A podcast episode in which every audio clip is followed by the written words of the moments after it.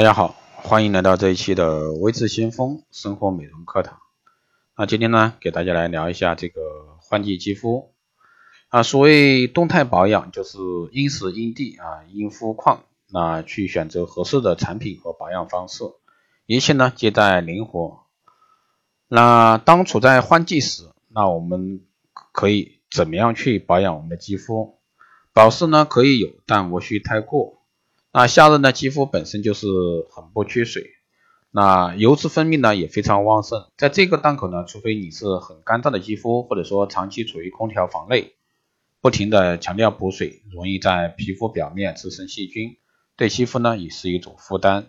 再说像美白产品本身就含有很好的保湿成分，美白产品早晚都可以用，里面的美白成分呢不会产生光敏性，即使有，加强防晒就好。那有时为了减轻这个肌肤负担呢，讨厌这个油腻感，在精华之后呢，也可以直接涂抹防晒产品。那有人会有疑问，没了这个面霜那层阻隔，会不会令这个防晒产品中的防晒剂随着精华一起被吸收？特别是精华的分子又小。但即便是涂抹了面霜，面霜中也有效成分也同样会被肌肤吸收的。啊，即使是物理防晒剂，因为粉末经过了纳米。化的一个处理也会有也会有机会啊进入体内，但它不会会不会再沉积在皮肤里，或者说会带来病变的风险，这还需要长期的追踪与考量。但一个可以上市销售的化妆品原料必须是符合国际上的安全规范以及检测的，所以说大家不必过分的紧张。那虽然说护肤品常规的涂抹程序是抗老、美白、保湿，因为保湿成产品的分子量最大，但也不必要这么死板。保湿产品的分子再大，也不至于真把其他有效成分都隔离在外。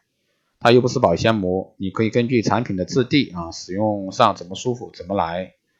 那有时呢，真的会出现两种产品搭配后啊，产生晶结晶体的一个情况。最保险的方法呢，是使用同一个品牌、同一个性的产品。